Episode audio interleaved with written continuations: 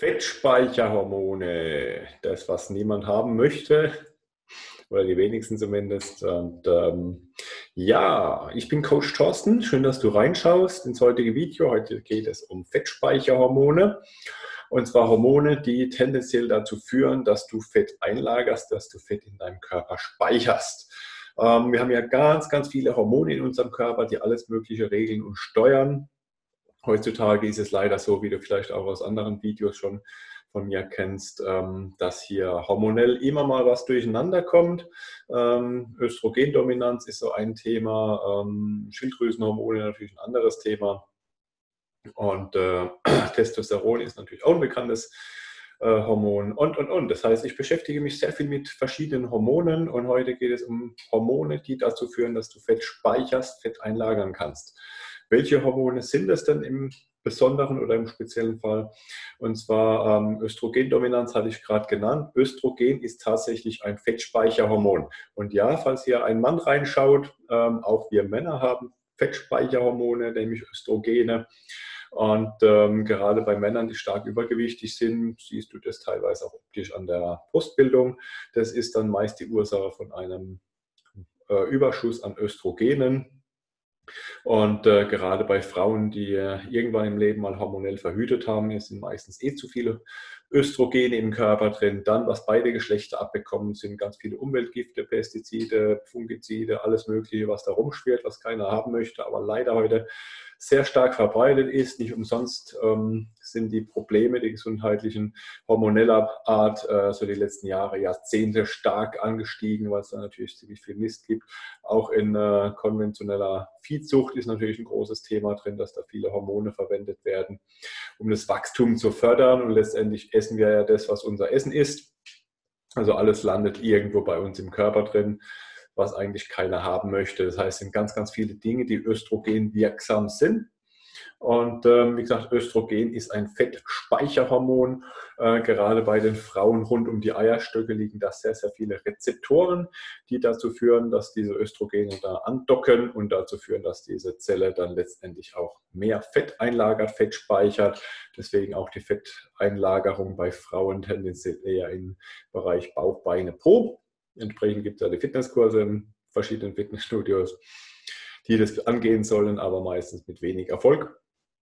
Und ähm, da dieses Östrogen dann rund um diesen Eierstöcke herum stark verbreitet ist, ähm, ist da die Fetteinlagerung am stärksten. Allerdings gibt es auch im restlichen Körper und natürlich, wie gesagt, auch bei Männern entsprechende Rezeptoren, entsprechende Hormone. Und äh, ist zu viel von diesem Hormon da, wird natürlich entsprechend auch zu viel äh, Fett eingelagert. Das heißt, hier hast du ein Fettspeicherhormon in deinem Körper, was dazu führt, dass einfach zu viel Fett eingelagert wird.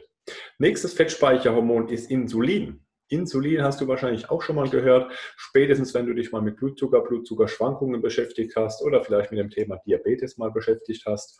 Und ähm, da spielt Insulin natürlich eine sehr, sehr große Rolle. Insulin ist letztendlich auch ein anaboles Hormon, also ein Hormon, was zum Wachstum anregt, nämlich zum Wachstum der Körperzelle. Äh, Insulin ist erstmal was, was Großes, Tolles, Wichtiges, Positives. Insulin führt nämlich dazu, dass die Energie, dass der Blutzucker aus der Blutbahn in die Körperzellen kommt, versorgt letztendlich auch Muskeln mit Power, mit Energie. Also eigentlich schon eine sehr wichtige Sache. Ja. Ähm, ohne Insulin hättest du äh, gar keine Kraft, keine Energie merkst du vielleicht, wenn du mal mit dem Thema Unterzucker äh, konfrontiert wurdest und dann eher so zittrig unterwegs bist, mit Diabetes natürlich noch größere Probleme hast. Und ähm, wie gesagt, das Insulin schneidet oder öffnet quasi die Zelle, dass der Blutzucker aus der Blutbahn in die Zelle reinkommt. Und ähm, ja, wenn es eine Muskelzelle ist, ist es natürlich erstmal super, weil die kann das Ganze als Energie erstmal nutzen.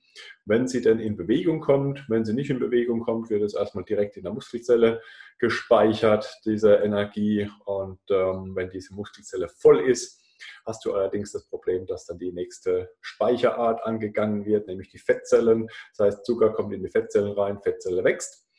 Und damit ist dieser Zucker aus der Blutbahn erstmal draußen was für den Körper erstmal was Gutes ist, aber langfristig füllen sich damit die Fettspeicher, was äh, blöd ist. Je mehr Insulin, das du jetzt im Körper hast, desto mehr äh, wird gespeichert und Insulin ähm, kriegst du viel, wenn der Blutzucker oben ist. Kennst du es vielleicht? Ähm, wenn du was Süßes isst, viel Zucker isst, dann schießt der Blutzucker nach oben. Im Anschluss ähm, bildet der Körper entsprechend Insulin, um den Blutzucker wieder abzubauen.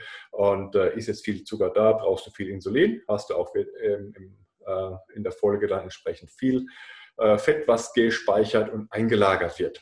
Was du dagegen tun kannst, ganz einfach, du kannst äh, dafür sorgen, dass dein Blutzucker weniger hochgeht, du kannst dafür sorgen, dass der Körper entsprechend weniger Insulin ausschüttet und ähm, letztendlich dir dann hilft, ähm, weniger Fett zu speichern. Das Ganze kannst du erreichen, indem du jetzt Zucker und äh, Stärke bzw. Weißmehlprodukte loswirst, also generell ähm, Mahlzeiten vermeidest, die den Blutzuckerspiegel hochschießen lassen. Aber achte darauf, das ist immer eine sehr, sehr individuelle Sache. Auch Salat kann theoretisch bei manchen Menschen den Blutzucker hochschießen lassen. Ähm, das ist sehr individuell. Wenn du Diabetes hast, kannst du das natürlich messen. Äh, auch als Nicht-Diabetiker hast du im Prinzip die Möglichkeit, das zu messen. Es gibt äh, Blutzuckermessgeräte, die du zwei Wochen lang auf der Haut tragen kannst. Und ähm, die sind insofern ganz praktisch, dass du damit einfach eine permanente Aufzeichnung von deinem Blutzuckerspiegel hast. Und äh, da empfehle ich dir, wenn du das genau analysieren möchtest, einfach mal dir so ein Gerät zuzulegen, liegt um die 60 Euro. Und da kannst du das Ganze vielleicht für zwei Wochen mal testen, einfach mal verschiedene Lebensmittel ausprobieren, wie die sich auf deinen individuellen Blutzuckerspiegel auswirken. Geht der Blutzuckerspiegel stark nach oben, dann hast du natürlich immer eine Insulinausschüttung dadurch, fällt dann auch schnell wieder ab und ähm, beobachte das einfach mal für verschiedene Lebensmittel und, oder verschiedene Mahlzeiten. Wie gesagt, wenn du jetzt so eine große Schüssel Salat isst, kann das unter Umständen sein, dass es hier auch bei manchen Menschen zu verstärkter Insulinausschüttung führt, was dann ähm, letztendlich auch nicht so die tollste Idee ist. Ne?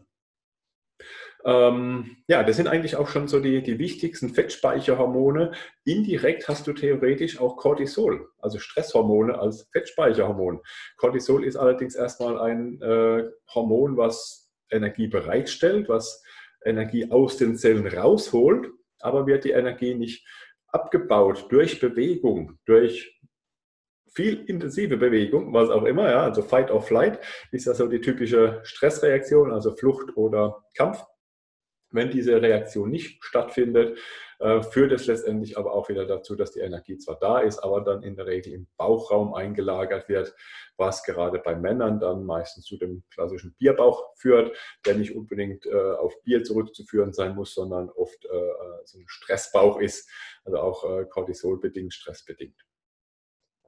Okay, ich hoffe, ich konnte dir damit äh, einfach einen kurzen Tipp geben, wie du jetzt ähm, deine Hormone hier beeinflussen kannst und ähm, würde mich freuen, wenn du hier wieder einen Daumen hoch da lässt und äh, den Kanal abonnierst.